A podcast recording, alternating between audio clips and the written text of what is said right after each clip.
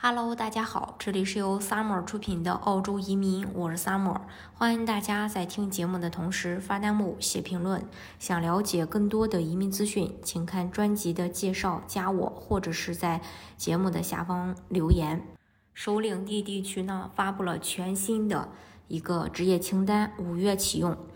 四月二十日的时候，政府发布了最新的州担保职业清单。新清单从五月三号开始执行，需呃职业需要在新清单上才能去递交呃这个相关的申请。当然，除了四八二、四五七签证持有人以外，嗯，有这么几个重点，就是说根据最新的州担保的政策，只有提名职业在最新清单上的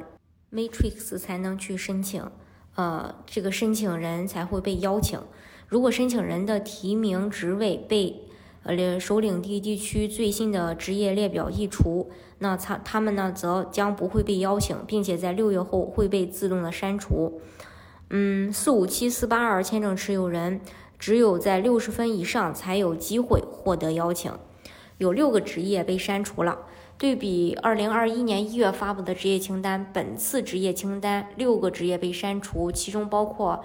呃，二三二幺幺幺建筑师，二三二幺幺二景观设计师，二七二四幺二口译，二七二四幺三笔译，二七二四九九社会专业人员，三四二幺幺幺空调和制冷的技工，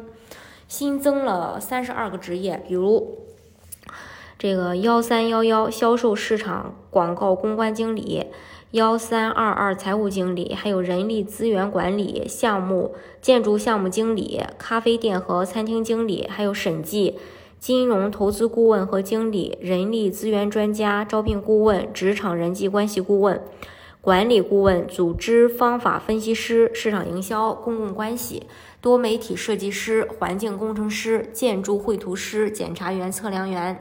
硬件技术人员、RCT 顾客支持网络管理员、RCT 技术支持钳工、水管工、厨师。嗯，大家最关心的会计，多个土木 IT 类、RCT 社工和护理等职位依旧坚挺在职业清单上，相关申请人依旧也可以放心去递交申请。嗯，每个人仅有一个首领地的州担保名额。五月三日后，职业在新的。呃，职业清单上的申请人才会收到邀请。堪培拉的州政府还强调，每个人申请只有一次提名机会。如果申请人在 UR 有错误，或者是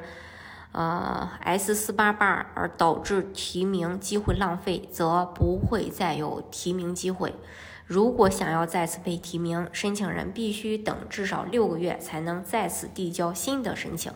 同时，申请人还解释为什么需要重新申请提名，同时必须提供证据证明你没有申请四九幺或者是幺九零。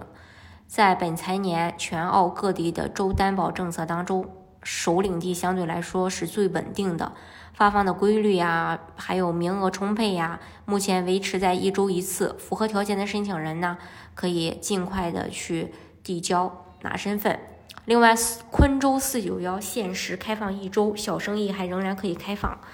呃，四九幺类别从四月十九日起会再次开放，四月二十五日截止。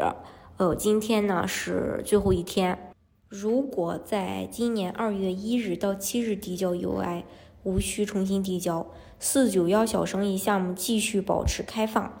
四九幺 SBO 的新规定从四月一日就开始实施了。幺九零项目本财年已关闭，四月四月的话不会再开放，下财年收到新的配额以后再重新开放。州政府将会继续审理二零二一年二月一日到七日期间提交的幺九零 UI。昆州也算是信守承诺，这次开放也是仅考虑目前在昆州工作的申请人，而且仍然是只对内政部规定的疫情期间关键技能或领域开放。嗯。这些领域包括空中救援、关键医疗、医疗技术工程、关键基础设施、供应链通信、影视制作、航海业、农业技术、食品技术采矿、新兴技术、金融技术、大规模制造。除此之外，昆州政府本次开放新增四个提名职业，申请人需要满足至少三年工作经验，且至少，呃三个月昆州工作经验。今天的节目呢，就给大家分享到这里。如果大家想具体的了解澳洲的移民政策的话，欢迎大家看专辑的介绍，就可以加我，呃，或者是在节目的下方留言。